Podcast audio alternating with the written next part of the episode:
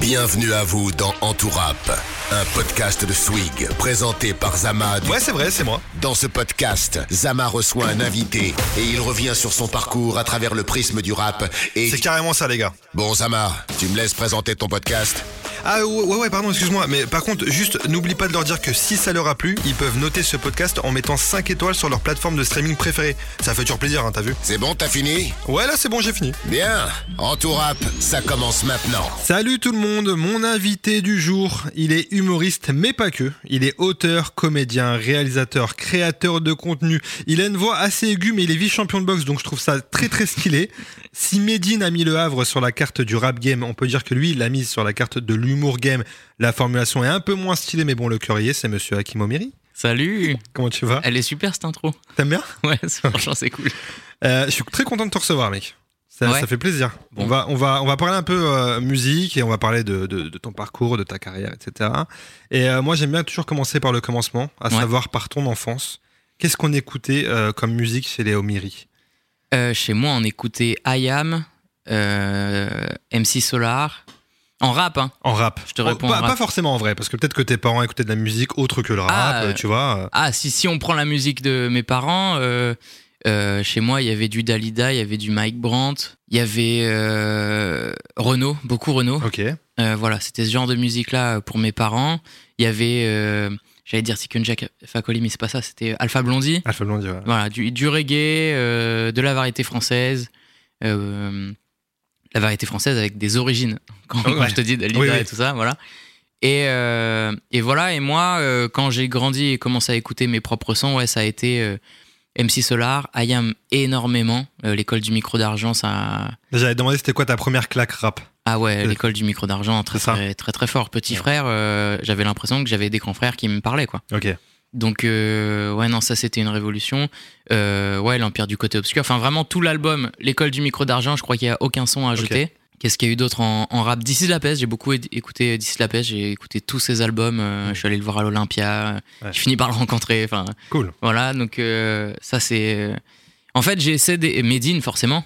Bah forcément. Euh, ouais forcément. Oui, parce que tu viens du Havre, on le rappelle. Ouais mais euh, aussi parce que j'adhère à ce qu'il raconte. Ok. Euh, parce que tu des fois t'es originaire d'une même ville et tu dis putain ça casse les couilles que ce soit lui qui représente quoi. vrai. Et euh, non, non, lui, euh, en fait, il, ces, ces histoires où il raconte les enfants en guerre, c'est génial. destin, ouais. les enfants du destin, c'est génial. Donc, et pas que ça, mais bon, du coup, c'est c'est un rappeur engagé qui, comme on dit, les rappeurs conscients. Donc, je trouve ça, moi, c'est à ça que sert le rap pour moi. Ouais, je suis d'accord. D'ailleurs, on, va, on va croire que je suis, euh, je suis un pro à vrai parce que j'ai reçu Medine, j'ai reçu Proof, je reçois Ouais. toi, donc euh, vraiment, je représente très bien le, le faut, Havre. Faut que t'écoutes euh, Brave aussi, faut que t'invites Brave. ouais, alors. brave, ouais, complètement, ouais, de ouf. T'avais quel âge au moment où tu t'es pris justement ces, ces vagues de musique là que tu parlais? Je crois que j'étais en sixième. CM2, sixième. Donc j'avais 10, 11 ans. Quand j'ai vraiment écouté du rap, quoi. Au, moment où tu comprends ce que ça Ouais. veut dire, ce que je comprends ça ce que, voilà, de quoi ça parle, etc. Euh, euh, avant ça, euh, oui, donc t'écoutes surtout les musiques de tes parents. euh, Tu fais pas spécialement attention. Quand tu commences à faire vraiment tes choix, il se passe un truc. Et quand à cet âge-là, au début, tu peux juste écouter des rythmiques, des Mhm. sons, et pas faire attention aux paroles. Sauf que moi, c'était lors d'un voyage en voiture. J'ai mon cousin qui a mis, qui a mis l'album d'Ayam en cassette. Je crois que c'était en cassette. Et ça a été euh, tout de suite. euh, Putain, mais il dit des trucs de ouf là. Ouais. Et, euh, et je lui ai demandé de me la prêter. Il m'a dit non, La base. la base. Ah oui.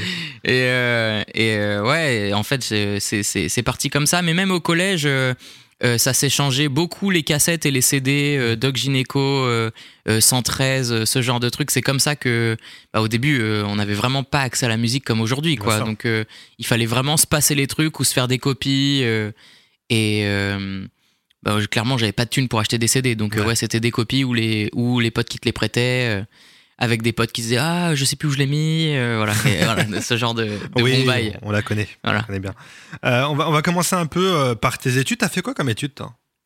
J'ai fait un bac littéraire. D'accord. Après, j'ai fait un DUT technique de commercialisation. Après, j'ai fait un bachelor chef de pub. Et après, j'ai fait un master 2 management marketing international.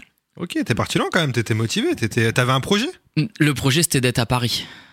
D'accord, ok. Voilà, tu vois, c'était fallait une excuse pour venir à Paris, donc les études, et euh, en parallèle des études, le soir, je montais sur scène. D'accord. Mais voilà, t'es originaire du Havre, il y a pas de scène. Donc, Oui. il faut un prétexte pour venir à Paris. Tu peux, tu vas pas dire à tes parents, euh, ah, j'ai envie de raconter des conneries sur scène. euh. Ils vont dire, ouais, ouais, c'est une très belle connerie, t'arrives à la dire ici. Donc, euh, Ouais, ouais, c'est clair. Oui, bah oui. Pourquoi donc j'ai cherché une école euh, qui avait que sur Paris, dans un domaine qui pouvait m'intéresser un minimum. Euh, quand j'ai cherché chef de pub, à l'époque j'étais assez naïf. Je me disais que euh, je pourrais, au pire, si je montais pas sur scène et faire rire les gens, je pourrais écrire des pubs marrantes. D'accord. Sauf qu'en vérité, s'il n'y a pas de pub marrante ou si les pubs c'est souvent de la merde, c'est pas forcément à cause des créatifs, c'est souvent à cause des marques. Hmm. Et donc, euh, t'as beau être créatif et avoir des idées super, les marques elles valident toujours les trucs qui ont déjà été faits. Ouais, ouais, c'est, ouais. On le voit même dans les, dans les, dans les, dans les fictions de temps en temps. C'est très souvent la même chose en vrai. Voilà, c'est ça. malheureusement. Et donc, euh, et donc j'ai vite compris que même là-dedans, euh, c'était pas un bon plan B parce que je m'épanouirais pas non plus. Et, euh, et comme j'ai commencé la scène à cette période-là, euh, bah j'ai j'ai vraiment tout misé dessus quoi. J'ai- Je suis devenu accro direct. Et à la fin de la première année, j'avais pas encore de spectacle, mais je commençais à vraiment monter sur scène, à me faire un nom, à ce qu'on me propose des plans, etc. J'avais pas encore de quoi en vivre, du coup j'ai enchaîné avec le master que j'ai fait en alternance là cette fois-ci pour avoir un peu d'oseille et m'en sortir. À la fin du master, j'ai fini d'écrire mon premier spectacle euh, et j'ai pas envie de bosser en entreprise. Du coup, euh, j'ai le droit à un an de chômage. Et donc, euh, pendant cette année de chômage, j'ai fait en sorte de lancer mon spectacle. D'accord. Et c'est comme ça que j'ai fait ma transition et que j'ai pas pris trop de risques euh, finalement en faisant ce choix. Ouais, t'as fait les choses intelligemment, d'avoir quand même un truc de sécurité à côté Ouais. au cas où, avant Ouais. de te lancer euh, complètement. euh, Parce que euh, malgré tout, tu viens d'un milieu euh, social où euh, vraiment personne n'est artiste. Les seuls gens qui sont un peu originaux dans ma famille, c'est des sportifs de haut niveau. Mon oncle était champion d'Europe en boxe, etc. Et du coup, ma mère elle me dit ouais, tu peux faire ce que tu veux, mais tu, tu te garantis un plan B, quoi. Ouais. Parce que elle voulait pas, même si dans le pire des cas, je revenais chez mes parents, quoi. Elle voulait pas que je risque d'être à la rue s'il lui arrivait un truc, quoi. Ok. Mais c'est bien, parce qu'il t'ait laissé quand même faire, en te disant, bon, t'as un plan, ce qui est normal, c'est des Ouais. parents, ils veulent quand même la sécurité pour leurs enfants, tu vois. Ouais. Mais de dire, bon, ils, ils comprennent quand même un peu, de dire, bon, ils veulent faire, on va laisser faire tant qu'il a un autre truc à côté, quoi. Ouais, c'est ça. C'est quand même cool d'avoir euh, d'avoir des parents qui, qui ont cette ouverture d'esprit, quand même, c'est cool. Ouais, ouais. Pour eux, tant que j'avais, euh, on va dire, le parachute euh, avec les études Ouais. et le diplôme, euh, ça allait. Mais si j'avais misé que sur ça, euh, il m'aurait, ça n'aurait pas été la même. Ok, très bien. T'en parlais rapidement là. J'ai vu que t'étais vice-champion de, de boxe. Ouais. Boxe française Vice-champion de France. Ouais, vice-champion de France, ouais. Un- comment comment t'es tombé dans la boxe? Parce que du coup, ben, je, tu as un peu répondu en disant que t'avais Ouais. de la famille qui faisait de la Ouais. boxe. Et donc c'était un truc naturel, c'était une succession naturelle ça, de... Alors, naturel, oui et non. C'est-à-dire que dans ma famille, mes oncles avaient tous fait de la boxe quasiment. J'en ai un donc qui était champion d'Europe euh, que que je suivais euh, à fond. euh, je venais le voir s'entraîner, etc. Quand j'étais plus jeune, ma mère voulait pas que je fasse de sport de combat. Mhm. Euh, et puis euh, en parallèle, moi j'étais fan de Michael Jordan, donc j'ai fait pendant 4 ans euh, du basket. Et franchement, j'étais très bon avec mon équipe. On était passé de, euh, j'ai peur de dire une connerie, de, de départemental à régional. D'accord. Sauf que c'était pas un très gros club. Ils s'attendaient pas à ce qu'on gagne. Ok. Ils s'attendaient pas à ce qu'on ait autant faim. Et ce qui fait que quand on est passé en régional, le directeur du club, il nous a dit ouais mais moi j'ai pas de quoi vous amener euh, Il pouvait plus faire suivre, les en fait. matchs euh, super loin, etc. Et donc il a refusé la montée de notre club. Ah ouais? Ouais. Ça c'est ouf. Parce que techniquement, il peut avait pas pas de quoi nous emmener, quoi. Ouais. Et moi, ça m'a saoulé de fou. Je me suis dit, mais attends, ça sert à quoi qu'on gagne si au final, euh, je, je peux pas progresser, quoi. Ouais, bah ouais. Et les autres membres de l'équipe, ils se disaient, ouais, mais c'est pas grave. euh. Et moi, non, c'était pas possible, quoi. Euh, dans ma tête, le sport, c'était important, quoi. Mm. Et donc, je voulais euh, faire un sport qui pouvait me permettre soit d'en devenir pro, parce que je trouvais ça cool de, de vivre du sport. Et, euh, et je me suis dit, bah, c'est fini le sport euh, en équipe, je vais faire un sport individuel, comme ça, je compterai que sur moi. Et, Mm. Et si je monte pas, c'est ma faute. Et si je monte, c'est grâce à moi. quoi. Et donc, je suis allé, euh, je suis allé à la boxe. euh, et, euh, et je suis tombé amoureux de la boxe, quoi. C'était vraiment génial. C'était une révélation. Puis surtout, moi, je te dis, j'allais voir mon, mon oncle régulièrement boxer. Il me donnait des tips. Donc, j'avais déjà des bases, etc. Ce qui fait que quand j'ai réellement pu en faire, je partais pas de rien, quoi. Ok. Et j'ai rapidement été, on va dire, bon, correct. Ce qui fait que mon prof euh, a misé pas mal sur moi, me donnait, me donnait du temps. Je m'entraînais tous les jours, euh, sauf, le, sauf le dimanche. Mais le dimanche, je faisais pas de boxe, j'allais faire un autre sport avec mes Ok, potes. tu vois, donc c'est vraiment sport tous les jours à cette époque-là. Et puis, euh, et puis physiquement, euh, j'étais pas impressionnant, j'étais pas grand, enfin je le suis toujours pas. Et euh, ce qui fait que c'est c'est con à dire, mais quand t'es ado, collège, lycée, etc., quand t'es pas impressionnant, on te fait chier. Mm. Et euh, et je me suis beaucoup battu, mais vraiment beaucoup battu parce que euh, parce que moi je mettais des limites à ce qu'on pouvait me dire, quoi. Ouais. Et euh, au fur et à mesure, t'as une réputation et on arrête de te faire chier, ce qui fait qu'au final, la boxe, ça m'a aidé et à me sentir plus à l'aise dans ma vie de tous les jours et euh, à avoir des objectifs, à me dire que c'est par le travail qu'on avance, faut se donner du temps, les moyens, on n'a rien sans rien, et ce genre de choses. Et donc, et donc voilà, ça a été vraiment une très très bonne école. surtout, sport de combat, c'est le sport le plus exigeant qui soit. Ouais. Pas comme le foot. Le foot, si t'es pas en forme ou le basket, enfin, tu vois, euh, j'ai vraiment senti un gap. T'es pas en forme, tu vas prendre des paniers ou des buts. Mm. T'as perdu, c'est pas grave. Mais là, t'es pas en forme. Non seulement t'as perdu, mais en plus t'es fait casser la gueule. Ouais, ouais. Tu vois ce que je veux dire C'est clair. Donc c'est Ah ouais. c'est pas la même chose quand tu rentres chez toi. C'est tu, tu rentres chez toi, t'es dégoûté, mais t'as mal partout. Donc euh, clair, donc euh, donc euh, tu t'entraînes vraiment à l'entraînement pour pour être au niveau lors des combats parce que parce que quand tu combats, tu peux pas dire euh, que tu te fais tabasser, tu peux pas dire non mais arrête parce que là je suis pas en forme parce que tu vois Lu. ouais tu vois ouais.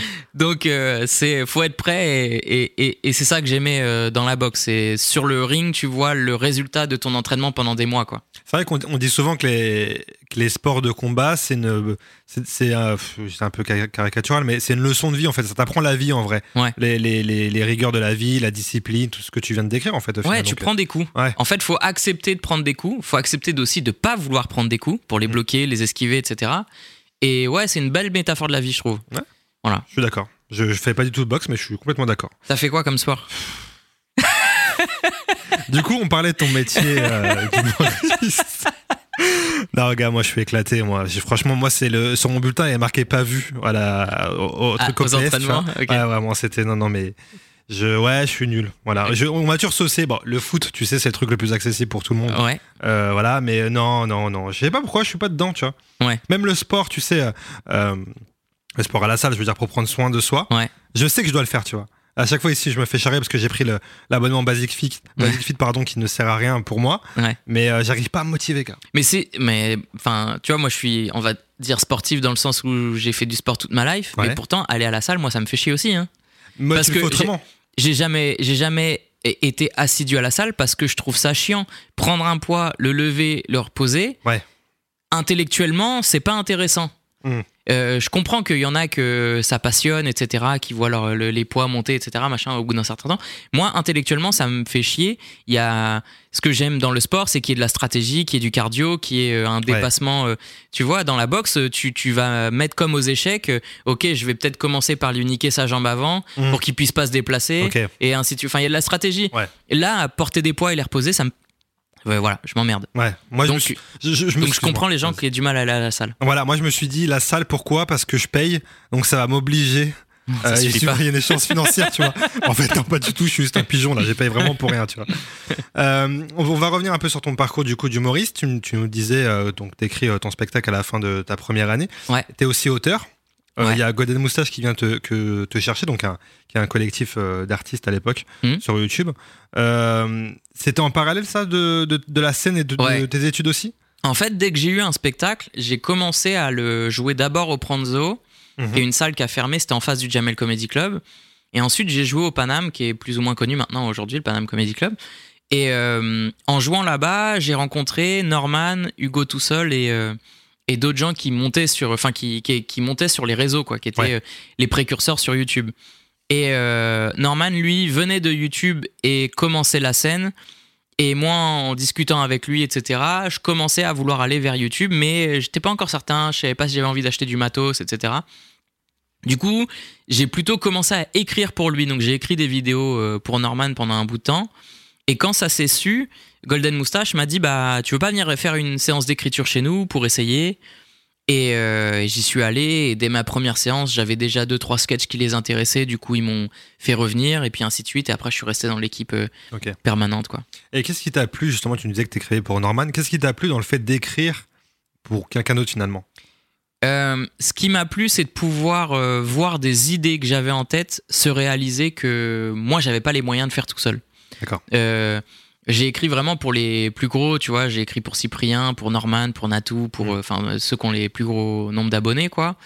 Et je leur ai écrit souvent des idées que moi j'avais pas les moyens de faire, ou alors des idées qui correspondaient à leur image et qui pas typiquement si j'écris pour Natou ou le rire jaune, c'est pas forcément des vannes que moi j'aurais pu jouer. Oui. Et du coup j'ai pas de euh, j'allais dire scrupule, non c'est pas pas le bon terme, mais euh, j'ai- pas de frustration dans le sens où c'est pas des vannes que j'aurais joué de toute façon. D'accord. Voilà. Par contre, c'est plus compliqué quand t'écris pour quelqu'un qui est proche de toi et du coup tu te dis putain cette vanne je, je lui donne ou je la garde pour moi. Ouais. Ça c'est ça c'est frustrant. Ouais, j'avoue, il y a, y a un vrai dilemme là qui se. Qui se Ouais.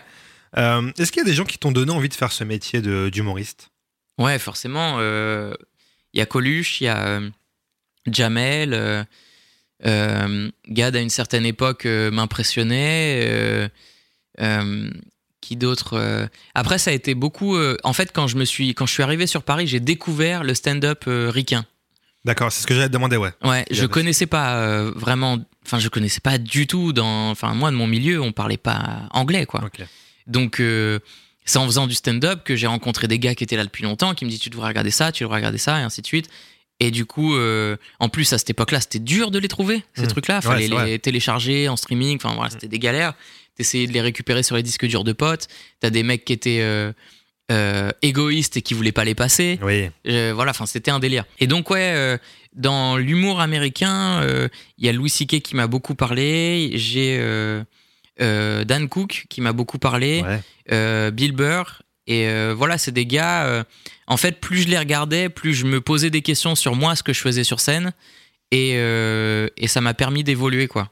Ok. Voilà. Et, et, donc, tu, tu citais Jamel que tu as rencontré après, que Ouais. tu as fait le Jamel Comedy Club, hein, si je dis pas Ouais, j'y suis allé pendant un certain temps dans, la, dans la troupe. Je jouais les mardis, etc. Ensuite, on m'a invité au Marrakech du Rire, mais pour jouer mon spectacle et faire la chauffe de l'émission que les gens voient à la télé. Ah ouais, ok, t'as fait ça aussi. Ouais, j'ai fait la chauffe sur la grande scène, là. Ouais, ouais. Et, euh, et ensuite, ils ont lancé l'émission. Ok. Donc c'est euh, stylé parce que ça m'a fait une expérience de me rendre compte que c'était que de jouer là-bas. Et c'était frustrant parce que ça s'est archi bien passé. Ouais. Et je me suis dit, mais putain, ça avait totalement sa place dans l'émission. mais bon, euh, écoute, c'était une super expérience et ça m'a permis de me dire que le jour où je vais être invité pour euh, faire un vrai passage, je sais déjà ce que je peux jouer, ce que je peux pas jouer, parce que même si c'est rediffusé en France, c'est joué au Maroc. Ouais. Et le Maroc, c'est pas la même culture du stand-up, c'est pas les mêmes euh, limites dans les choses qu'on peut dire, etc. Et donc, il faut vraiment écrire un passage dédié à Marrakech en ayant l'idée que ça va être diffusé en France, donc il faut que ça parle au public français. C'est un, autre exercice en fait. Ouais, ouais, c'est vraiment compliqué. Ok, très bien. Euh, Est-ce qu'il y a des, des rencontres artistiques que tu as faites Mhm. qui t'ont marqué? Pas forcément dans ton métier, mais en, en général, quoi. Des rencontres artistiques, je réfléchis. euh. Bah, en fait, j'ai rencontré Jamel, donc ça m'a forcément euh, marqué. Ouais. Mais euh, en fait, j'ai pas eu euh, euh, l'occasion de me poser vraiment. ah, si, si on parle de références vraiment connues, tu vois. Ouais, ouais, ouais. Mais par contre, j'ai des potes autour de moi avec qui j'ai pu discuter, genre Bounaimin, Ouais. je le connais depuis ses débuts. C'est un, c'est un gars où euh, vraiment euh, discuter avec lui, tu peux parler de la vie, comme de l'humour, comme de tout ça. Et, et, euh, c'est des gars qui te font évoluer. Lui m'a fait évoluer dans le sens où quand j'ai commencé, lui ça devait faire peut-être deux ans, un truc dans le genre.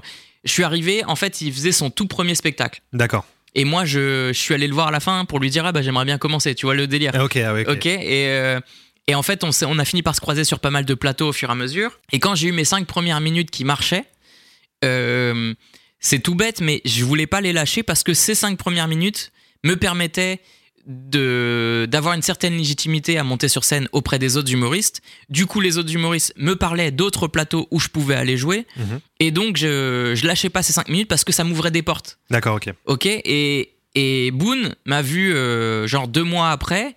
Il m'a dit euh, Ça fait deux, trois mois que je te vois jouer les mêmes cinq minutes. Il m'a dit Tu vas, tu vas être humoriste Tu veux avoir un spectacle? Je lui dis Ouais. Il me dit Donc lâche tes cinq minutes, recommence. Il m'a dit Si tu veux progresser, faut accepter d'être nul. Ouais. Ah ouais. Et, euh, et, et, et ça a été un peu une gifle, mais il avait raison. Euh, il m'a. Il m'a clairement dit si tu, si tu veux avoir un spectacle, au bout d'un moment, c'est 5 minutes, tu les mets de côté, tu recommences, tu fais le même Ouais. processus. Mais c'est vrai qu'au début, tu joues tellement dans peu d'endroits que quand, grâce à ces 5 minutes, on te propose d'aller jouer ailleurs et de te faire un nom et d'être respecté, entre guillemets, dans le sens où à la fin des plateaux, t'as des fois des gens qui viennent te dire Ouais, euh, c'est vous que j'ai préféré. C'est les, c'est les premières fois où on te le dit. T'as pas envie de lâcher ces 5 Ouais, c'est minutes. tentant de garder Voilà. ça. Ouais. Mais, mais en vérité, c'est lui qui a raison parce que tu fais pas une carrière avec 5 minutes. Ouais, bien sûr. Si demain quelqu'un, euh, un professionnel te dit Ah, j'ai aimé ton passage, où est-ce que je peux te voir? Et qu'en fait, t'as pas de spectacle, Mm. ça a servi entre guillemets à rien. Et donc, euh, il m'a mis une sorte de coup de pied au cul en me disant euh, Bouge-toi, tu restes pas sur ces 5 minutes, t'avances quoi. Ouais, ouais, c'est plus un, un truc de, de facilité de se dire je garde mes 5 minutes, c'est facile, les gens apprécient et tout, voilà. au final, mais ça te fait pas progresser pour autant, quoi. Bah, ça te fait pas avoir un spectacle. Et quand tu veux progresser, t'es obligé d'avoir un spectacle quoi. Ouais, carrément, carrément. Euh, on parle de, de rencontres artistiques. Je parlais du Havre tout à l'heure. Euh, Il y a Medine, du coup, qui est un peu le Dean représentant, représentant pardon, du rap euh, havrais. Ouais, Euh, T'as fait une vidéo d'ailleurs avec lui ouais, euh, qui s'appelle MC Nema, ouais. voilà, où, euh, où en gros tu, tu rappes un peu, tu rappes. euh, il te dit en gros qu'il te faut des références et tout. T'es pas, t'es même pas capable d'avoir des références dans un son. Ouais, Et donc là, tu cites, tu fais une trentaine de références dans le son. ouais. Est-ce que toi, t'as déjà pensé à te lancer dans le son pour de vrai ou pas? Je t'avoue que des fois j'y pense. Ouais. Mais la France étant ce qu'elle est, on va pas se mentir, quand tu fais un truc, les gens veulent te laisser dans ce truc-là pour Mm. t'identifier. C'est très compliqué de faire plusieurs choses à la fois. Euh, pour faire une transition, euh, ça prend du temps, etc. En plus, moi, je suis déjà sur plein de choses à la fois. Les gens, des fois, oublient que je suis humoriste. Ouais. C'est-à-dire que comme je fais des fictions, les gens se disent bah il fait des fictions euh, et euh, se disent pas je vais aller le voir en spectacle. Il y a des gens qui me voient en spectacle qui oublient que je fais des trucs sur internet. Là en plus en ce moment je viens de me rajouter une corde, j'anime une émission. Ouais, Donc je suis animateur, ça Ouais, n'a plus de sens. Donc les gens savent pas ce que je fais quoi. Je, fais, je fais trop de choses pour qu'on puisse me mettre une image. Je pense que peut-être à un moment donné je vais faire un truc qui va péter et euh, ça va être mon image pendant un certain temps et après les gens vont voir ce que je fais à côté quoi. Euh, donc euh, oui je pense à faire du son. euh, mais comme j'ai euh, une très haute estime de ce que doit être le rap, j'ai pas envie de faire du son qui. Je, je ferai pas un album de M Cinéma, tu vois. par exemple. oui, oui, ok. Ça, c'était un truc pour triper parce Oui. que c'était sur ma chaîne YouTube, etc. Mais si je dois faire de la musique, faut que ça raconte quelque chose. Au même titre que si je monte sur scène pour faire des vannes, je veux pas juste faire rire les gens, je veux que les gens ils repartent avec un message. Ouais, ok. Donc tu te verrais faire de la musique euh, en tant que toi, euh, rappeur, entre guillemets, pas que Ouais. composer ou produire, ou ça serait Ouais. vraiment faire un truc toi. Ouais, mais du coup, j'y ai déjà réfléchi et si je montais euh, sur scène pour chanter, Ouais. ce seraient des sujets que je ne peux pas aborder en humour. D'accord. Tu vois, il y a des trucs où euh, c'est cool d'en faire des vannes et il y a des trucs où t'as juste envie d'être sérieux. Mm. Et euh, je pense que ça me permettrait en fait d'être euh, complet dans un sens en abordant des thèmes qui m'intéressent mais que j'ai pas envie de forcément d'aborder avec le, le prisme de l'humour. Ok. Bah, ça tombe bien que tu, tu me parles de ça parce que de manière générale, j'ai l'impression que tu utilises, enfin, tu traites souvent des sujets sociétaux, des sujets qui te touchent en fait, Ouais. que ça soit même dans ton spectacle. Et, et je sais que t'es pas trop branché réseaux sociaux.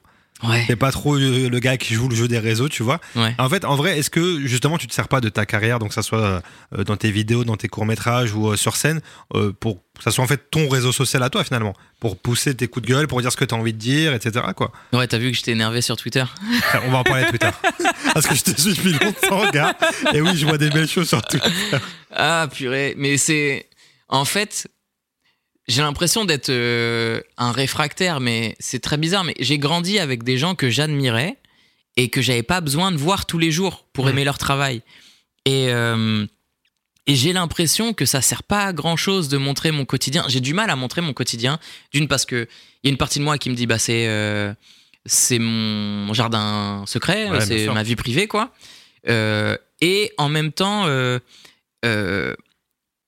je préfère qu'on parle de ce que je crée, ce que je mets du temps à créer, que des choses euh, lambda. Genre, par exemple, un truc tout con, j'ai eu la chance d'aller euh, à Punta Cana. Ok, Ouais. n'importe quel influenceur, il aurait fait plein de vidéos à Punta Cana sur la plage, euh, la mer, etc. Mm. Moi, je me suis senti entre guillemets mal à l'aise d'être dans un lieu si stylé, alors qu'en vrai, c'est entouré de gens pauvres. Ok, Ouais. si, si t'es dans un hôtel, euh, c'est magnifique l'hôtel, etc. Mais la vie des gens à Punta Cana, c'est des pauvres. Ok, Ouais. et euh, montrer que t'es dans un endroit stylé, alors que les gens qui vont voir ça sur les réseaux sociaux ont peut-être un taf de merde ou ont peut-être des soucis de- d'argent, et bah moi, je me sentais mal à l'aise de montrer un truc euh, si stylé avec le décalage que ça peut donner avec le mec qui se le reçoit dans la gueule, euh, au- soit au fin fond de la France, soit peu importe n'importe où, parce que les réseaux, c'est mondial, quoi. Et, et donc, euh, euh, il y a plein de gens, dès qu'ils croisent euh, justement des stars, euh, ils se sentent obligés de faire une photo avec Mm. et dire vous avez vu avec qui je traîne, etc. Moi, j'ai un peu de mal avec ça parce que, euh, parce que je trouve que c'est du fake, quoi. J'ai envie que les gens m'aiment par rapport à ce que je dis sur, euh, dans mon travail. Ouais. Voilà. Et, euh, et pas par rapport à la vie que je mène ou ce genre de choses. Bah, en vrai, de toute façon, quand, quand les gens font ça, ce que tu disais de, de montrer le décor, une Ouais. plage, je sais pas, en fait, on- les gens le font pour eux, en vrai. Pour montrer, euh, regardez ça. ce que je fais, etc. Donc, euh, quand ouais, t'es pas dans ça cette te, mentale. ça te crée aussi une stature.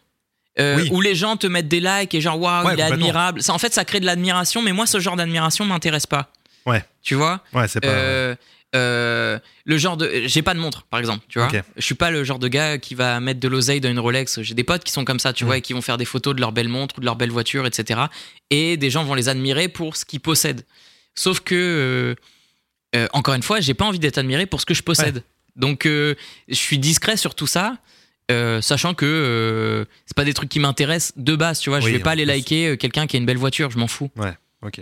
Après, t'es venu en tram, donc faut pas trop te la raconter non Ouais. plus, quand même, parce qu'on sait oui très mais bien. c'est un choix Ça va, c'est un choix Mais euh, j'aurais pu venir en vélo ok t'aurais pu venir en vélo. ouais. Et là, j'aurais bien fermé ma gueule, je peux te le dire.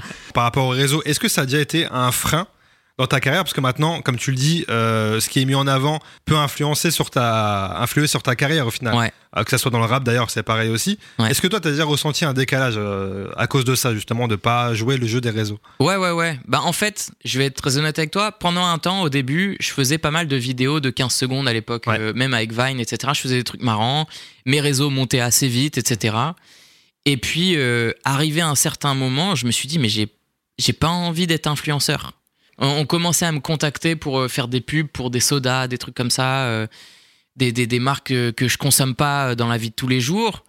Et je me suis dit, mais je vais être faux à dire aux gens qui me suivent, euh, allez consommer cette marque, alors que moi, je la consomme pas. Et limite, je la combats. Donc j'avais un problème avec ces valeurs-là et je me suis dit mais est-ce que j'ai, est-ce que j'ai envie d'être influenceur? Non. Ce qui m'intéresse c'est monter sur scène, faire de la fiction et avoir des messages qui ont du sens. Mm. Est-ce que j'ai envie d'être utilisé pour ça Euh, Donc euh, donc il fallait que je fasse un tri. Donc en, en arrêtant mes réseaux par exemple pendant euh, un an et demi, j'ai rien posté sur Instagram. Ça, Ouais. ça avait aucun sens. Mes potes me disaient mais qu'est-ce que tu fous?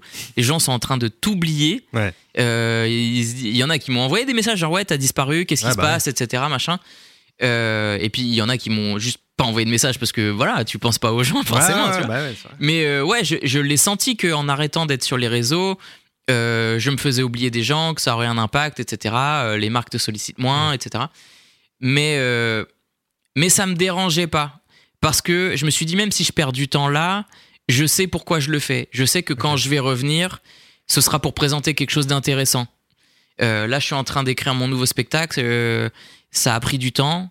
Euh, euh, je vais notamment jouer euh, ma première demi-heure en le, le 12 juillet au Goku pour ceux qui veulent venir à Paris. Ok, très bien. Je le mettrai pour le coup sur Instagram. Mais le nouveau spectacle a rien à voir avec l'ancien. Dans l'ancien, je racontais beaucoup d'anecdotes de vie Mm. pour montrer de l'autodérision, pour montrer des, des messages à travers mon vécu. Là, je prends vraiment un point de vue sur la société et je défonce un peu l'absurdité de, de, de, de ce qu'on fait, de ce que nos dirigeants font, de, de, des, euh, des revendications que les gens peuvent avoir sur les réseaux sociaux, etc. Et euh, c'est beaucoup plus engagé, on va dire. Beaucoup plus frontal. D'accord, ok. Bah, c'est eh, c'est une parfaite transition pour parler de Twitter, je pense. Ouais. Parce que comme tu le, comme tu le disais, et euh, moi je te suis. Ouais. Et très souvent, tu sais, quand je, quand je veux liker un truc dans, dans- sur Twitter, Ouais. je vois qu'en fait c'est parce que tu l'as retweeté. Ah ouais Du coup, il remonte dans, mon, dans ma timeline, tu vois. Et euh, pour parler un peu de Twitter, je t'ai fait un, un petit jeu vite fait. Ouais. Euh, je vais te, te lire des tweets. Ouais. Et tu vas me dire si tu les as likés ou pas. Ok. Franchement, c'est un peu facile parce que la vérité, en, en fouillant tes likes euh. Twitter, c'est très euh, ciblé, quoi. Ouais. Tu vois Je pense que t'as pas. On sait, on sait que si je te lis un truc de telle réalité, t'as pas liké, quoi. Ouais. Mais d'ailleurs, attends, je, prends un truc. euh, on parlait des, des, des modèles. Par exemple, euh, je t'ai donné Coluche. Ouais. Pourquoi on parle encore de Coluche aujourd'hui? Parce que c'était un mec engagé. C'est vrai. Tu vois, euh, un, un il y a plein d'humoristes de la même époque qu'on faisait, qui faisaient des blagues qui euh, étaient marrantes. Mm. mais qui résonnait pas dans le cœur des gens. Ouais, c'est vrai. c'est Qui vrai. se disaient pas, il est en train de nous défendre ou de parler de nous, etc. Et, et c'est un peu ce genre de modèle que j'ai envie d'avoir. Ma mère, elle me dit tout le temps, ouais, tu prends trop position, etc. Euh, euh, mes potes me disent, t'es en train de scinder ton public, euh, il y en a que ça va heurter et tout. Sauf que la vérité, je préfère être aimé par peu de gens qui partagent mes valeurs euh, huma- humanistes Ouais. que d'être aimé par euh, beaucoup de monde qui euh, ne savent pas du tout ce que je pense de, je sais pas, de, de ce qu'on fait pour les migrants ou de Ouais. ce genre de choses, quoi. Et euh, donc, je préfère réduire les gens qui vont m'aimer, mais avoir des gens qui m'aiment vraiment, quoi. C'est un vrai choix en fait. Ouais, ouais, c'est un vrai choix. C'est un vrai choix parce qu'il y a soit ce que tu dis là, soit de dire je, je mets des œillères et peu importe ce qui se passe, moi je veux euh, réussir. Mais t'as vu, il y a, y plein d'artistes, je parle pas que des humoristes, Ouais, mais des sûr, ah oui, chanteurs, etc. Il y a eu les élections présidentielles, il y en a qui ont pris aucune position.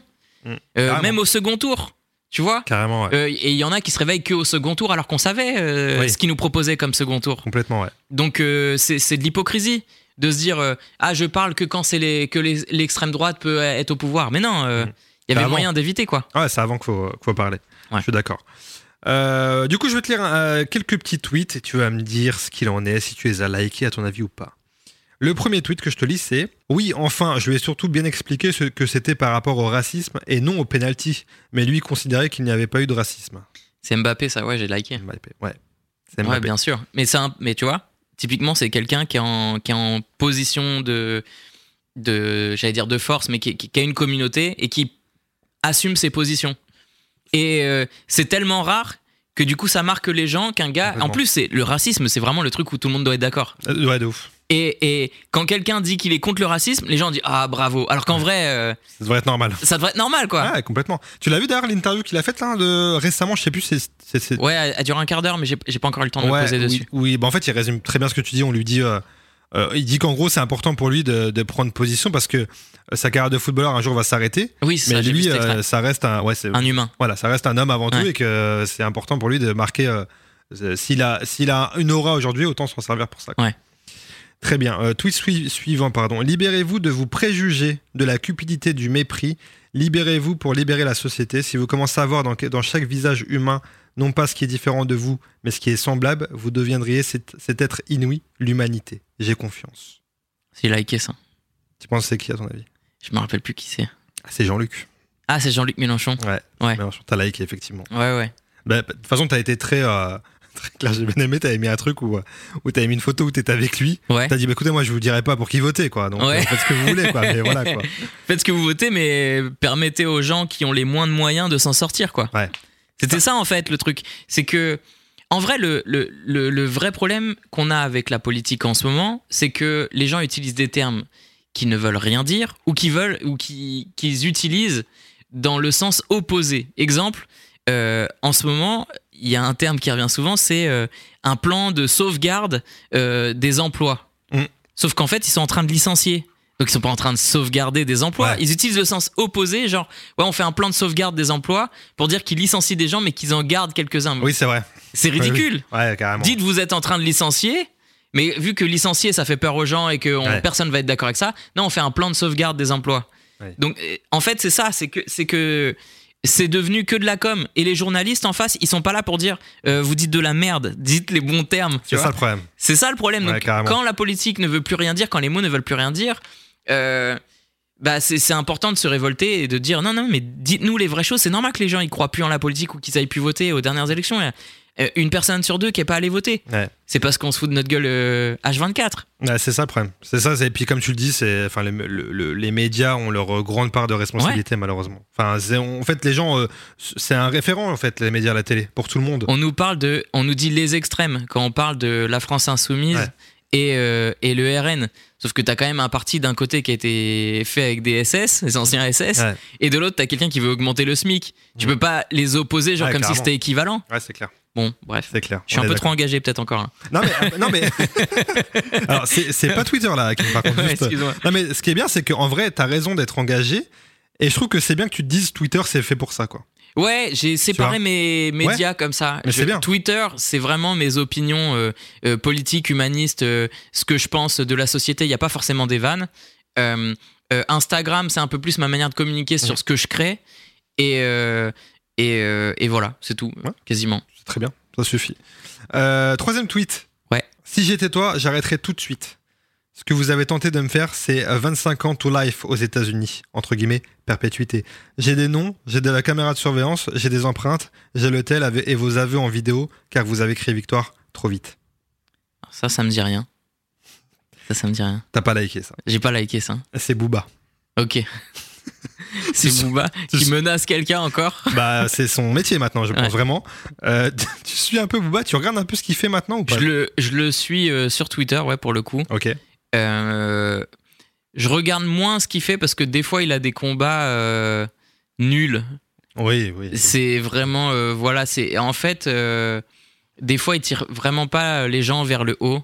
Mhm. J'ai du mal avec le rap qui s'invente une vie aussi, Mhm. Ou qui glorifie les, les gens qui deal ou les gens qui tuent, qui en tuent d'autres ou qui sont chefs de cartel. Enfin, Ouais. ce, ouais. ce genre de baratin, euh, c'est pas, c'est pas, euh, c'est pas ce que tu dois inspirer à la jeune génération pour moi. Surtout que tu fais ton oseille comme ça, tu vois, ça, voilà, je trouve ça dérangeant. Après, euh, parfois, il a vraiment des prises de position qui sont euh, utiles et donc il n'y a pas tout à jeter dans Booba. Il a fait des sons géniaux comme des sons euh, merdiques. Mais ouais, je trouve qu'il fait un peu trop de clash pour faire du clash pour encore exister, alors que il aurait plus d'impact en créant des sons. Moi, je suis d'accord. Voilà. Il a eu des bons combats, mais malheureusement, il en a tellement aussi des mauvais qu'on s'y perd. C'est ça, ouais. ouais. je suis d'accord. Quatrième tweet. Si vous laissez vos animaux en voiture aujourd'hui, vous les condamnez. Si vous voyez un chien enfermé dans une voiture au soleil, appelez tout de suite police ou pompiers, merci pour eux. J'ai liké ça. T'as liké, ouais. Ouais. C'est Julien Courbet, l'animateur. Ouais. Qui a, qui a C'était mis ça. surprenant de faire ce genre de. que, que je vois un tweet de Julien Courbet parce que je Ouais. le suis pas, mais. Et euh, oui, oui, bah oui, j'ai Ouais. vu dans, dans- tes, dans tes trucs là qu'il y a Julien Courbet d'un coup, tu vois. Mais euh, oui, tout ça pour dire que t'es es très engagé donc politiquement, mais pas Ouais. que. Pour l'écologie aussi, tu tu milites beaucoup, etc. Donc c'est important pour toi ce genre de combat. Ouais, en fait, euh, je sais pas, j'ai grandi avec des valeurs où en fait, faut faire attention aux autres, quoi. Mm. Euh, quand t'es en position de force, fais attention aux plus faibles. euh, euh, ça passe aussi bien pour les humains que pour les, animaux. Enfin voilà, quand, un animal est doué de sensibilité, etc., bah tu fais attention, quoi. Ouais, carrément. C'est bien, c'est bien de le dire, c'est bien de le rappeler du moins. Rare, rare d'interviewer quelqu'un avec un tel mépris, avec une telle brutalité, rare d'être à ce point sourd, aveugle et obtus. En bloquant brièvement la circulation, cette jeune fille a-t-elle définitivement bloqué le cerveau de certains journalistes? Ça me dit quelque chose, mais je, je crois pas avoir euh, liké. Mais ça me dit quelque chose, ça. J'ai dû le voir passer. Ouais, et tu. Toi, t'es fort quand même. Et tu l'as liké, ça, par contre. Ça, j'ai liké Ouais. euh, c'est Gérard Miller qui, l'a- qui a dit ça en parlant de l'extrait avec Apolline de Malherbe et euh, la jeune fille, tu sais, qui venait euh, Ah oui, parler d'écologie. Exactement. Ce fameux passage Mais avec un- Apolline. C'est, elle est adorable, Apolline. Ah, je- vu moi, je l'adore. moi, je l'attends dimanche chez moi en famille. Euh, Non, mais c'est, c'est fou. En fait, je, je- je me rends vraiment compte qu'il y a des gens qui ont grandi avec totalement euh, une autre éducation. Et je pensais pendant longtemps que on avait un socle commun de valeurs et que après euh, il y aurait des différences euh, qui seraient entre guillemets minimes sur comment on atteint euh, Mm. le bonheur pour la majorité des gens. Mais euh, le, le vrai problème de l'humanité, je pense, en ce moment, c'est l'égoïsme, en fait. Ouais. C'est ça le truc. C'est qu'il y a des gens qui pensent que par leur prisme, qui se mettent pas du tout euh, dans la position d'autres personnes. Euh, quant à Macron qui dit pour trouver du travail, il suffit de traverser la rue. Ouais. Il est à l'ouest, le gars. Ah, complètement. Il est à, mais il est, soit il est à l'ouest, soit il fait euh, de la com. Mais dans tous les, dans tous les cas, cette phrase, c'est une insulte. Ouais, Parce clairement. que à, à l'heure actuelle, il y a 13 fois plus de demandeurs d'emploi que d'emplois. Ouais. Donc, c'est des maths euh, basiques. Mm. Il y en a 13 fois plus, quand bien même euh, les gens trouveraient un emploi, il en, il en resterait 12, euh, Ouais, carrément. 12 fois plus Ouais, qui, sûr. peuvent pas bosser, quoi. Bien sûr. Donc, euh, les, les- gens font des petites phrases et ils se sentent malins euh, en se disant que ceux qui bossent pas, c'est parce qu'ils le veulent. Bah, c'est qu'ils se mettent pas du tout à leur place. Ils savent pas ce que c'est le quotidien des gens qui sont en galère. Putain, méga, on se rejoint tellement. J'en parlais il y a pas longtemps avec euh, un pote à moi. Je disais, mais c'est impossible. De la même manière que quand tu nais euh, d'une classe moyenne ou pauvre, Ouais. tu peux pas dire je vais diriger des riches parce que tu pourrais pas savoir leur quotidien. Mais eux, c'est pareil. En fait, ils ont tellement pas vécu notre quotidien, de la vie de tous les jours, de prendre les transports, de prendre ce putain de RERB, qu'en fait, ils peuvent pas se mettre à notre place et dire je vais diriger ça, je vais faire ça. Je sais très bien ce qu'ils veulent, les Français. Non. Ouais, parce que dans leur tête, ils, ils- ils véhiculent vraiment ce truc-là. Dans leur tête, peu importe d'où tu viens, tu peux t'en sortir, genre euh, par le travail. Ouais. Euh, Il y a un mythe. Du self-made man ou self-made euh, woman. Et, et en vrai, il en existe des gens qui sont partis de rien et Ouais, qui ont sûr. réussi. Mais c'est pas la majorité. J'ai un de mes potes euh, qui est euh, ingénieur aujourd'hui. Et euh, il me dit ouais bah tu vois moi je m'en suis sorti alors que je viens d'un milieu de merde etc. Je dis mais ton ta mère elle bosse à la mairie euh, euh, même si tu viens d'un milieu socialement euh, normal Mm. on va dire classe moyenne ou moyenne basse peu importe euh, tes parents avaient assez euh, de connaissances pour te dire tu peux prendre un crédit étudiant euh, à taux Ouais. zéro, etc. Enfin, ils avaient ces connaissances-là. Il y a des gens, leurs parents, ils sont illettrés. Ouais, c'est vrai. Donc, ils ont beaucoup moins de connaissances que toi. Donc, même si tu viens entre, tu dis venir du même milieu social, ils n'auront pas accès aux mêmes chances. Quand tu rentrais le soir, ta mère, elle pouvait t'aider à faire tes devoirs. Moi, ma mère, elle m'a jamais aidé à faire mes devoirs. Ouais, parce que elle finissait beaucoup plus tard que moi. Et, euh, et le soir, enfin voilà, ça- sûr. ça- Ouais, bien sûr. on n'a pas le même vécu. Carrément. Donc en fait, quand tu penses que ta vie, c'est euh, c'est la référence pour tout le monde, Mm. tu, tu passes à côté de l'essentiel. Je suis d'accord, complètement d'accord. Je te lis un dernier tweet. Ouais. Euh, je vois tout le monde en couple, j'ai l'impression d'être le dernier soldat encore debout. Est-ce que t'as liké ça, ton avis ou pas? Je sais- mais je- cette phrase me dit quelque chose, mais je, je crois pas avoir liké. Non, t'as pas liké. Ouais. Non, t'as pas liké. Ouais. Je confirme. C'est Amine m'a tué Ouais, sur Twitter. ouais. Est-ce que tu suis un peu cette génération là de, des Billy, des Rebeux d'éther, Amine m'a tué, tout ça là sur, Ouais, ouais. sur Twitter? Ouais, ouais, je les suis. Alors déjà, euh, Billy, j'ai beaucoup aimé parce qu'il a, il a, pour le coup, lui, il a pris position pendant les élections. Ouais. Euh, ouais, je suis ces gars-là parce qu'ils se prennent pas au sérieux, ils sont très sympas euh, et ils ont l'air conscients de l'influence qu'ils peuvent avoir sur les gens. C'est des, des plutôt bons modèles pour la jeunesse parce qu'ils font pas n'importe quoi. Voilà, je les, je les suis pas assidûment, mais je Oui. les suis euh, assez régulièrement pour me dire que euh, voilà, c'est des bons gars, quoi. Ok, très bien, très bien, très bien. Euh, écoute, pour, on, va, on va fermer un peu cette page Twitter. Ouais. Et tu sais, dans, dans le rap, maintenant, souvent, on dit que qu'avant, c'était plus revendicateur, il y avait plus de fond. Ouais. avant, bon, je pense qu'il y en a toujours autant maintenant, mais ce qui est- c'est pas forcément ce qui est mis en avant, Ouais. etc. Est-ce que dans l'humour, t'as un peu le, le même truc ou pas? Il y a beaucoup plus d'humoristes aujourd'hui qu'il y a 10 Ouais. ans, quoi. Ouais, il y a beaucoup plus d'humoristes. Il y a eu euh, un effet de mode. C'est-à-dire que euh, quand le Jamel Comedy Club est arrivé, il y a vraiment énormément de gens qui se sont dit euh, d'un coup Ah, je suis marrant, moi aussi je peux monter sur scène. Mm. Euh, Il y a eu donc cette vague de mecs qui faisaient rire leurs potes, qui sont montés sur scène, qui pensaient que c'est la même chose, qui sont réellement vautrés. Ouais. Et euh, de toute façon, l'humour, c'est un métier d'endurance. J'imagine que le rap, c'est très proche aussi. Euh, c'est très long, faut, faut, faut progresser, faut se trouver. Euh, et, et donc oui, il y a des gens qui, pendant longtemps, pensaient que pour cartonner, il suffisait juste de monter sur scène et de raconter sa life. Sauf qu'aujourd'hui, il y a tellement de gens qui racontent sa propre vie que finalement, quand tu ressors du spectacle, tu repars avec rien. Euh, J'essayais avec mon premier spectacle de raconter des anecdotes de ma vie, mais qui avaient un sens, euh, euh, qui avaient un message, pas juste raconter des anecdotes marrantes. Mais la vérité, c'est que pour péter, vraiment, c'est pas suffisant. Il faut que les gens ils repartent du spectacle en disant c'est le gars qui parle de ça ou de ça ou qui se sentent touchés par un sujet qui qu'ils n'ont pas vu ailleurs. Ouais. Euh, le seul moyen de péter en racontant sa vie, c'est que les gens t'aient vu ailleurs. Euh, à la télé, euh, dans une émission, euh, dans un film, etc. Si les gens t'ont vu ailleurs, tu les as fait marrer ailleurs, ils peuvent se dire je vais aller voir son spectacle parce qu'il est déjà connu. Mais être euh, connu uniquement par son spectacle, euh, c'est devenu très compliqué parce qu'on est beaucoup. Ouais. Et donc il faut faire monter le niveau. Et, euh, et c'est pour ça que le nouveau spectacle, pour moi, je passe un cap en plus, c'est que euh, au-delà d'être juste drôle, je vais dans les sujets qui sont pas drôles. Ok, très bien, très bien. On parle de spectacle, on a parlé de, de YouTube, on parle aussi de, de cinéma. Ouais, T'as joué euh, dans quelques films, t'as joué dans Red Dingue de Danny Boone, t'as joué dans, dans Les Tuches 4, je crois, récemment, ouais, aussi, vite fait. vite fait. Euh, J'ai entendu que t'allais faire ton premier euh, long métrage euh, au printemps prochain. J'ai Ouais, cru que t'allais tu tourner ça. suis, t'as vraiment beaucoup d'infos, c'est Eh fort. oui. Et euh, du coup, nouvelle aventure pour toi. Ouais.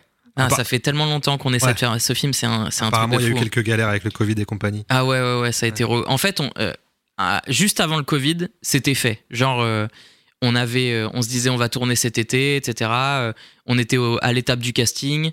On avait trouvé, en, en- en gros, il nous fallait un gamin, il nous faut une famille. On avait déjà trouvé le gamin, on était en train de voir la famille. On avait une, une des actrices, on allait avoir l'acteur. Le Covid est arrivé. Genre, vraiment, ça a stoppé tout. Et, et ce qui est fou, c'est qu'en fait, tu as eu donc un an de cinéma qui a pas pu sortir Exact. et un an de cinéma qui s'est tourné pendant le Covid malgré tout.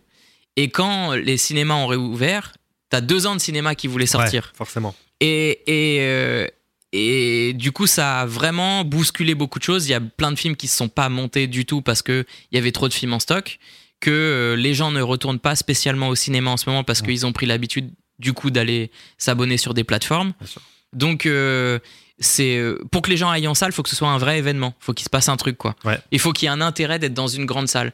Euh, et donc, c'est compliqué pour les comédies françaises de ramener du monde euh, en ce moment. Mais euh, ça y est, on a re-signé avec une prod. Euh, on doit finir une nouvelle version parce que la prod qu'a racheté veut, dire, veut des nouveaux changements pour que ce soit pas exactement le même texte. D'accord. Mais si tout se passe bien, ouais, on tourne au printemps prochain. Ce sera une comédie euh, grand public, mais avec un message sur le vivre ensemble pour le coup. Ça restera, ça restera ta patte au final. Ouais, ouais, Ok. ouais, très important. Très bien. Bah écoute, on a hâte de voir ça. Euh, autre aventure, du coup, on en parlait, c'est YouTube, comme tu disais Ouais. tout à l'heure. Donc, tu animes un jeu qui s'appelle euh, Chant euh, contre contre chant. Ouais. Euh, donc, c'est un jeu sur le cinéma, les séries. C'est un, jeu de culture générale un peu sur ça. où Ouais. Deux équipes s'affrontent. Euh, comment était venue cette idée? Ça fait euh, trois ans qu'on a envie de faire un jeu D'accord. avec mes potes, euh, enfin avec mon pote Kaza pour euh, être euh, exact. Mon pote Kaza, c'est celui avec qui j'ai écrit le film, mais avec qui j'ai fait des courts métrages donc sur YouTube. Ok. Et euh, et euh, là actuellement, il est par exemple, il coécrit ce spectacle de stand-up de Jérémy Nadeau Ok, qui va d'accord. arriver bientôt. Très bien. Et euh, ouais, avec Kaza, en fait, ça fait ouais peut-être trois ans qu'on a cette idée de jeu en tête. Mais on se disait, est-ce qu'on y accorde du temps Euh, Parce que si on fait ça, ça, ça, ça demande de l'énergie, d'appeler du monde, etc. Ça demande des moyens aussi. Et, euh, et on avait le film en, en, en tête. Donc on se disait, bah, priorité au film, puis on verra plus tard. Le film s'est repoussé. Après, il y a eu le Covid. Euh, le fait qu'il y ait eu le Covid, ça a fait que j'ai pas avancé sur l'écriture du nouveau spectacle. Enfin, j'ai pas pu monter sur scène pour travailler les nouveaux Ouais. passages, etc. Donc ça a tout repoussé. Ce qui fait que ce projet est revenu à nous en se disant bon, bah, est-ce qu'on reviendrait pas avec ça? Ça nous permet de. J'avais pas envie de refaire des courts métrages parce que ça y est, j'ai envie de passer au long ou aux séries. Ok. Euh, je voulais pas revenir avec un truc de qualité inférieure. Et je voulais et, et- et l'émission c'était un moyen de revenir avec quelque chose qui est pas comparable. Ouais. C'est-à-dire que c'est pas du court métrage, c'est pas du sketch, c'est autre chose. Euh, alors forcément il y a des gens qui m'attendent pour des courts métrages, Mhm. qui, qui peuvent se dire ouais bah je me suis pas abonné pour ça et en même temps euh, on a fait en sorte que ce soit une émission qualitative où on invite des gens qui sont marrants parce que oui il y a de la culture G sur les séries et le cinéma mais il y a aussi beaucoup de points qui sont donnés pour les vannes Ouais, bien et du coup, c'est good vibe, quoi. Donc, euh, et puis, ça me permettait aussi de montrer aux gens qui j'étais réellement. Euh, parce que. euh, bah parce que quand tu vois que mes fictions, à chaque fois je joue des persos Ouais. et du coup tu si tu veux vraiment me connaître, faut vraiment me suivre un peu partout pour faire une somme Ah ouais. d'un peu tout ce que je fais, un peu Twitter, un peu Instagram, un peu un peu YouTube euh, ou des podcasts comme euh, on fait là quoi. Et donc je me suis dit bah ça me permettrait de monter un peu mon montrer mon naturel euh, aux gens, voir un peu qui je suis dans la vie et, et parler un peu de ma passion qui est le cinéma et les séries aussi quoi. Moi, moi, je kiffe vraiment. Je, ça manque ce genre de contenu sur YouTube, je trouve. Ce, ce- tu vois, genre. euh, qu'en plus, c'est toujours des très bons invités. Parce que tu sais que tu vas galerie, en fait. Ouais. Comme tu le disais, même si bon, tu, tu vas apprendre des trucs. Ouais. J'ai l'impression que c'est plus une, une façon aussi de galerie. Le jeu, c'est un prétexte aussi pour euh, faire un ça. truc entre potes, etc. Quoi, tu vois. Ouais. C'est cool. un truc entre potes et en même temps, des fois, j'invite. Alors, j'invite beaucoup de gens que je connais. Ouais. Euh, mais j'invite aussi dont, des gens dont j'aime bien le travail et que je connais pas forcément et c'est l'occasion de les rencontrer. Euh, et euh, ouais, donc vraiment, t'as compris le truc. C'est un prétexte pour rigoler le, le cinéma et les séries. Et puis. euh, et puis on se disait, euh, finalement, des émissions sur le cinéma et les séries euh, avec ce, ce genre d'humeur, il y en avait pas. Ouais, de ouf. Donc on a essayé de se lancer. Ça, ça marche. En tout cas, les gens qui nous, qui nous suivent aiment ce qu'on fait. On est en train de voir comment on va financer une seconde saison parce que maintenant qu'on l'a lancé, on a envie de continuer. C'est assez compliqué, euh, euh, comme tu dis, YouTube, parce que euh, ça met beaucoup en avant finalement des gens qui, euh, qui sont là depuis longtemps. En fait, ça, ça récompense la, la, la j'allais dire la fréquence. Le- le- la fréquence de publication. Ouais. YouTube met vachement en avant les gens qui publient souvent, Mm. Euh, Instagram aussi. Et moi, ça me fait chier de rentrer dans ces dans l'algorithme. Ouais. Où au moment où tu te mets à créer pour être euh, présent et pas parce que tu as envie de sortir quelque chose d'intéressant. Et euh, ça me frustre vraiment les réseaux pour ça, quoi. Mais j'ai décidé de pas céder et de continuer de faire ce que j'ai envie de faire. Tant pis si ça fait moins de vues, euh, je préfère être moins présent et mais faire un truc que j'aime, quoi. Tu restes sur ta, sur ta ligne directrice Ouais, au final. je suis dans mon combat, quoi, tout Carrément. seul. le combat continue, comme Ouais. l'autre. Et Dans, dans ce jeu, il y a une séquence qui s'appelle N'oubliez pas la punchline. Ouais. Où en gros, tu, tu mets une punchline d'un film. Ouais. Et euh, les gens doivent la terminer et tu fais quatre propositions. Ouais. Du coup, j'ai complètement plagié ce jeu. Ok, Et je vais t'en faire un avec des punchlines de rap. ok. Ok Ouais. T'es chaud Ouais, ouais, allez. Vas-y. Donc, tu vas devoir compléter la punchline et me dire de qui elle est. Ok. Attends, j'ai peur de me foutre la honte. Vas-y. Vas-y. Normalement, euh, je dis rien. Ok. Je pense pas à demain parce que. Demain, c'est loin. Voilà, regarde. Normalement, non, franchement, normalement, tu vas gérer. Ok. Demain, c'est mort, demain, c'est loin, demain, c'est chaud, demain, c'est férié, donc tranquillou bilou, quoi. Ah ouais, t'as vraiment. ok. Ah ouais, je t'ai fait un vrai truc, là. ok, demain, c'est loin. Demain, c'est loin de qui? I am, forcément. Ok, forcément, tu l'avais celle-là. Euh, qui peut prétendre faire du rap? Ah merde. sans avenir et sans raison, Ouais. sans voir à l'horizon, sans prendre position, Voilà. sans contrefaçon, je suis un garçon. Ah, j'aime beaucoup la dernière. Mais euh, c'est sans prendre position. Ouais, et de qui? Qui veut prétendre faire du rap sans prendre position? Euh, J'ai peur de dire une connerie. C'est Youssoufa? Non, mais même, même courant musical, Même on va dire. vibe, ouais. Attends. Plus ancien. Plus ancien Je te l'ai dit ou pas Tu me donnes un indice Ouais, ils, ils sont deux. Si tu veux un indice. C'est euh, pas Tandem, c'est. C'est pas Catherine et Liliane. Ouais. C'est improbable. Putain, c'est pas Laurel et Hardy. non, c'est pas, je crois pas. Ouais. Charles et Dino, ils ont arrêté. Putain, mais c'est qui? Je me rappelle plus. Arsenic, Ah putain. Calbo, précisément. Voilà, vous avez le droit de m'insulter. Voilà, insultez-le. Euh, autre punchline. C'est pas la rue, mais l'être humain qui m'attriste. Comment leur faire confiance? Ils Ouais. ont tué Mani, ils ont tué le Christ, ils ne vendent pas de disques, c'est tous des islamo-gauchistes. Voilà, donc c'est Booba. Ouais, Euh, ils ont tué le Christ. ils ont tué le Christ, exactement. Euh, autre punchline. Je fais confiance quand mon Desert Eagle est en Zizou dans les arrêts de jeu, en Zlatan dans les arrêts de jeu, en Benzema dans les arrêts de jeu ou en Pascal Pro pour dénigrer les Arabes? Euh, Un piège. en- Ouais, ouais. Ce sera pas la dernière, le piège. Ce serait la dernière, le piège. Bien joué. Euh, Zizou dans les arrêts de jeu? Zizou dans les arrêts de jeu. Exactement. Attends, Sur je fais confiance à mon Desert Eagle et Zizou dans les arrêts de jeu. Ouais. Un gros, un gros banger rap. hein. Ah putain. Euh, J'ai des vieux trous comme ça, je reconnais les phrases et j'arrive plus à me rappeler qui rappe. Entre deux personnes qui se parlent plus. C'est des indices. euh, Il s'est clashé avec un gars qui se cache avec toute la France. Putain, le gars qui a refusé l'octogone. C'est son Caris, blaze. C'est son blaze, ouais. Caris. Caris, exactement. Oh là là, Caris. la honte, putain. On va couper tout ça, ça sera tellement flit. T'auras dit Caris du premier coup. J'aurais dit. Caris direct. Et les gens vont dire, mais waouh, il est Putain, trop le fort gars est fort. Il a pas dit bonjour. Du coup, c'est vraiment pas cool. On l'a monté en l'air. Il s'est fait niquer sa mère. On va interdire le voile, du coup. Fait- il s'est fait niquer sa mère. Ouais.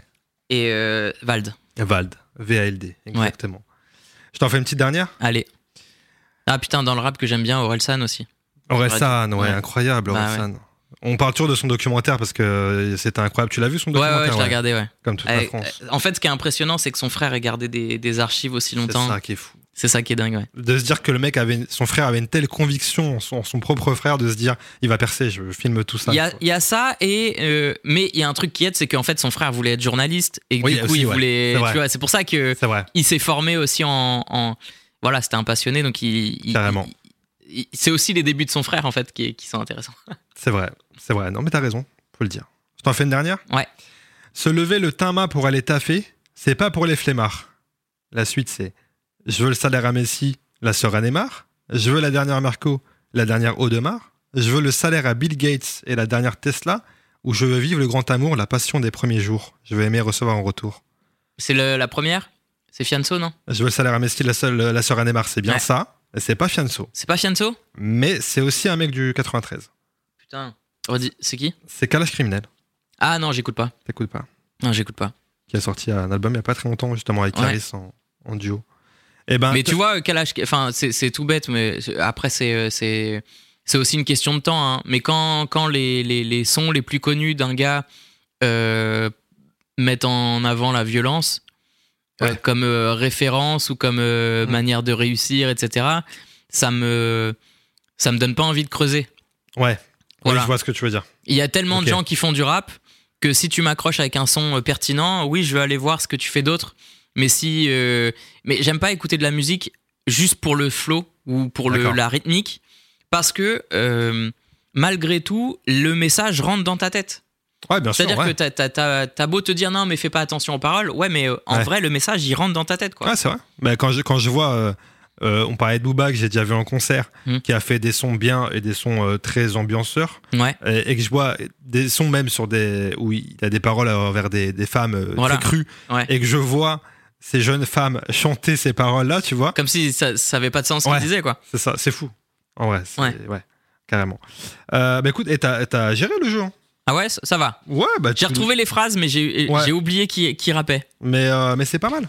On voit que t'as- tu fais des jeux sur internet, quoi. Ouais. Qui va, truc qui va rien dire. On voit que tu fais des jeux sur internet. Euh, écoute, Hakim, on va arriver à la fin de, de ce podcast. Ouais. Avant de se quitter, je vais te demander est-ce que tu aurais une non-recommandation? Ouais. Dis-moi. Ah, là, putain, c'était très franc, là. Ouais, ouais, ouais. Euh, euh, Il y a un film qui a cartonné euh, euh, à Cannes. Je crois que c'est l'année dernière. C'est Titane. C'est un film français. Ouais. Je suis allé le voir. Ok. J'avais beaucoup aimé euh, Grave. Euh, Ouais. euh, ouais, c'était Grave, Grave, le, le ouais. premier film de la- cette réalisatrice. Là, j'ai regardé ça. Je me suis dit, mais elle se fout de notre gueule, c'est pas possible. c'est pas possible. Je regardais le film, mais je me disais, mais ça pue la merde. Qu'est-ce qu'elle est en train de raconter, quoi? Mm. Ça avait. euh, En fait, tu peux faire de. J'allais dire de l'absurde, mais tu peux faire un truc un peu mystique, etc. Mais il faut que ça ait une certaine cohérence. Je suis pas du. Alors, je veux pas dire que ça a pas de cohérence, mais je suis pas du tout rentré dans son délire. D'accord. Vraiment, j'ai regardé le truc et je me suis dit, non, c'est pas possible. C'est horrible. C'est, il y, y avait plein de trucs où je me disais, ça a pas de sens, ça a pas de sens, ça a pas de sens, et ça m'a, ça m'a vénère en fait. T'as décroché. Ouais. Et pourtant, j'ai, euh, moi, je suis un gars quand je regarde un film, je me barre pas avant la fin. J'étais au Mhm. cinéma, donc je suis pas parti avant la fin. Je me suis dit, bon, bah, il y aura une chute, un truc qui vaut le coup. Et euh, non, hein. Non. non, non. hein. Non, non, vraiment pas. La fin, euh, non. Ouais. Ok. Voilà. Donc, Bah, euh, Titan, je vous conseille pas, quoi. J'ai eu que des retours. J'ai pas vu le film, moi, mais j'ai eu que ce genre de retour. On m'a dit qu'il y avait une meuf qui ken avec une voiture. Ouais. Du coup, j'ai dit, bon, bah, je, je vais passer mon tour. Mais c'est, moi, je savais, je savais pas à quoi m'attendre parce que quand je veux voir un film, je regarde pas les bandes annonces. T'as raison, c'est mieux. Parce que aujourd'hui, les bandes annonces, c'est des résumés du film. Ça dure Donc- 5 minutes une bonne annonce maintenant. Voilà. C'est horrible. et, et ça te spoil vraiment Ouais. beaucoup trop, quoi. Et donc, euh, j'ai arrêté de regarder les bandes annonces. Quand je sais que je veux voir un film, je, je vais le voir directement et je me laisse surprendre. Mm. Euh, euh, et c'est c'est un kiff parce que des fois, tu, par exemple, dernièrement, bah, je vais te recommander un film. Dis-moi. J'ai vu La Chasse. Ok. Je savais pas de quoi ça parlait, ok? Mais j'ai vu euh, sur IMDB euh, qu'il était très très bien noté. Je crois qu'il a 8,5 ou un truc dans le genre. Mhm. Et je me suis dit, bon, en, en général, pour avoir ce genre de notes, c'est que c'est un très bon film. Je suis allé le voir. Et c'était génial. Et pourtant, je savais pas à quoi m'attendre. Du coup, je me laisse porter par le film, par l'histoire. Ouais. Je sais même pas quel genre ça va être, etc. Et du coup, je me fais des, je me fais des surprises. Tu ouais, c'est bien, c'est ça qui est bien. et, euh, et euh, ouais, la Titane, je me suis dit, j'ai aimé son premier film. Là, elle est récompensée à Cannes, etc. Euh, euh, chouette, euh, elle le mérite. allons voir ce qu'elle fait. Et j'étais déçu. Ah ouais. Voilà. Quand Donc, t'as des attentes en plus, c'est pire. ouais, je, je m'attendais. Enfin, vis-à-vis de ça, je veux Ouais, dire, vis-à-vis du fait qu'il a eu un prix, etc. Tu ouais, dis, bon, je m'attendais à un niveau de qualité. Et en fait, pour moi, ça raconte rien, quoi. Ok, Voilà. je vais regarder ce soir.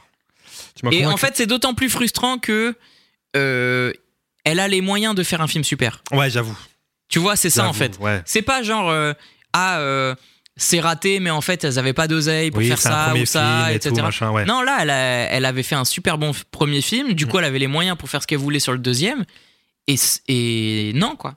Ça, ouais. Mais je sais pas ce, que ça a donné euh, en termes de box-office, ce film d'ailleurs. Je sais pas si ça a marché Je sais ou pas. pas. Je sais pas du tout. Là, t'avais l'impression vraiment d'être provoque et dégueu pour être dégueu. Ouais, juste la volonté de choquer les gens. Ouais. Pour, pour rien, ça racontait pas grand chose. Ok. Je suis désolé, je suis super dur avec ce film, mais j'ai Bah, vraiment écoute, pas passé un c'est- bon moment. C'est ton avis personnel. Hein, Voilà, pas ça. de, voilà.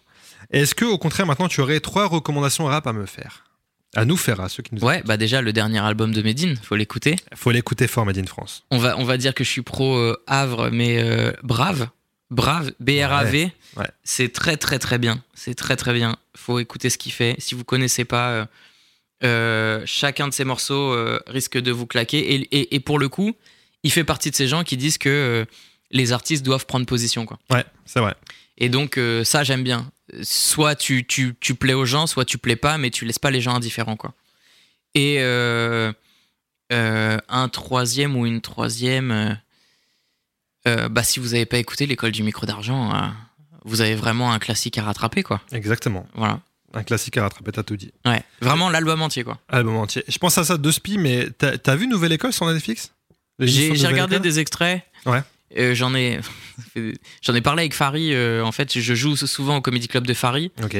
Et euh, j'en- on en a parlé ensemble, mais il m'a dit que c'est frustrant parce qu'il y a, il y a beaucoup de gens qui ne savent pas bien rapper dans l'émission, apparemment. Mhm. Et c'est frustrant parce que dans- en France, il y a beaucoup de gens qui savent très bien rapper. Et Ouais. donc, euh, et il m'a dit aussi que, euh, par exemple, euh, il y a des étapes dans l'émission et que tu peux voir des gens apparaître à la troisième étape que t'as pas vu passer les premières. Complètement. Et voilà, donc. et, et- et surtout, moi, de ce que j'en ai eu comme retour avec mes potes, c'est qu'ils ont vraiment voulu transposer un truc ricain en France au lieu de s'adapter au code Ouais. de la France, parce qu'on n'est pas les États-Unis, C'est très vrai. Euh, donc c'est assez. euh, donc je l'ai pas, je l'ai pas encore regardé. Je l'ai mis dans mes trucs à voir, mais euh, comme j'en ai des retours très mitigés, euh, c'est pas ma priorité pour le moment. Ok. Mais par contre, j'ai des beaucoup de bons retours sur les jurés, genre SCH, Joule, etc., qui ont l'air d'être des gens Ouais. avec des bonnes valeurs. Tu vois, c'est d'autant. Tu vois, par exemple pour SCH, c'est frustrant parce que pour, pour le coup, il fait aussi bien des sons qu'on euh, euh, bah, vraiment des. Enfin, les, les valeurs qu'il a dans la vie de tous les jours se retrouvent pas forcément dans ce qu'il rappe. C'est vrai. Pas tout le temps, ouais, c'est vrai. Pas tout le temps, pas dans tous les morceaux. Ah ouais. Et du coup, c'est euh, assez euh, étonnant, euh, contrairement à Jules, où euh, euh, j'allais dire il est plutôt bon enfant, euh, mais c'est un gars qui rappe pas des trucs euh, négatifs, Ouais, vraiment complètement. quoi. Complètement. Et euh, certes, euh, c'est le rap, ça peut être de la fiction, ça peut être un personnage, etc. Mais euh, mais c'est cool quand t'as des sons positifs qui qui, Ouais, éveillent ta jeunesse, quoi. Je suis complètement Parce d'accord. que, euh, parce que les jeunes écoutent, quoi. Et ça leur donne leur valeur euh, pour l'avenir. Moi, le, petit frère, ça m'a, ça m'a, euh, ça m'a évité de faire des conneries. Ouais. Pour de vrai. vrai, ouais, ouais. Carrément, c'est que bah, la preuve, c'est que t'as as des influences encore euh, 20 ans après. Donc, euh, Ouais. la génération qui écoute ces mecs-là aujourd'hui, euh, ça va les marquer aussi, euh, probablement, euh, un bon moment dans leur vie. Quoi. Très bien. Euh, écoute, Hakim, je, je rappelle que qu'on peut te retrouver. euh, tu fais des scènes ouvertes un peu cet été? Ouais, genre, je vais continuer les scènes ouvertes, mais surtout, je vais faire donc euh, un 30 minutes. En fait, on fait une heure avec. moi, je joue avec Vincent Scalera. Ok, Et l'heure d'après, c'est Jérémy Nadeau et Richard Sabac. d'accord. Et en gros, on fait chacun 30 minutes. C'est le 12 juillet au Goku, c'est rue des Petites Écuries à Paris. Très bien. Goku, ça s'écrit comme Son Goku. Et euh, voilà, 12 juillet, moi je joue à 19h et mes potes jouent à 21h. Voilà. Très bien. C'est noté. On te retrouve euh, euh, bientôt euh, sur grand écran, j'espère. Dans quelques. quelques... Bah, tu Écoute, me diras le temps que ça se fasse. Ouais, le, si on tourne au On printemps, temps. ça sortira l'année d'après. Ouais. Mais bon, écoute, on sait jamais. Il y a des castings entre temps. Peut-être que je vais apparaître dans d'autres choses, on verra. Mais oui, mais en tout cas, on te retrouve sur YouTube, ça c'est sûr. Ouais, l'émission, ouais. T'as encore des, des émissions en stock là? Il y en a encore deux à sortir, ouais. Ok. Il y en a encore deux à sortir, mais comme c'est intemporel, si vous connaissez pas, vous pouvez regarder euh, de la première à la dernière qui sont déjà sorties. Euh, vous verrez mon évolution en tant qu'animateur, l'évolution un peu dans les dans les studios qu'on a qu'on a eu, et puis euh, et puis les mini-jeux parce que les mini-jeux changent à chaque Oui. émission. Euh, Il y en a quand on voit que ça plaît aux gens, on les fait revenir et ainsi de suite. Donc non seulement les invités changent, mais en plus les mini-jeux changent et du coup voilà, faites-vous plaisir avec ça. Chant contre contre chant sur YouTube, sur ta chaîne YouTube Hakim Ouais. Euh, les gens peuvent te suivre sur les réseaux. Ça dépend lesquels. Si vous Voilà. êtes, dans quel si vous êtes, si vous êtes vénère, si vous voulez voir mon- mes opinions politiques, vous allez me suivre sur Twitter. Si vous voulez plus les trucs artistiques, vous me suivez sur Instagram, ça, ça sera très bien ou YouTube. Exactement. Est-ce que est-ce que t'es un mec heureux là dans ta vie? Écoute, j'ai pas à me plaindre. En fait, je, je réfléchis vachement comme ça. Quand Ouais. je vois ce qui se passe autour de nous, euh, il y a encore des.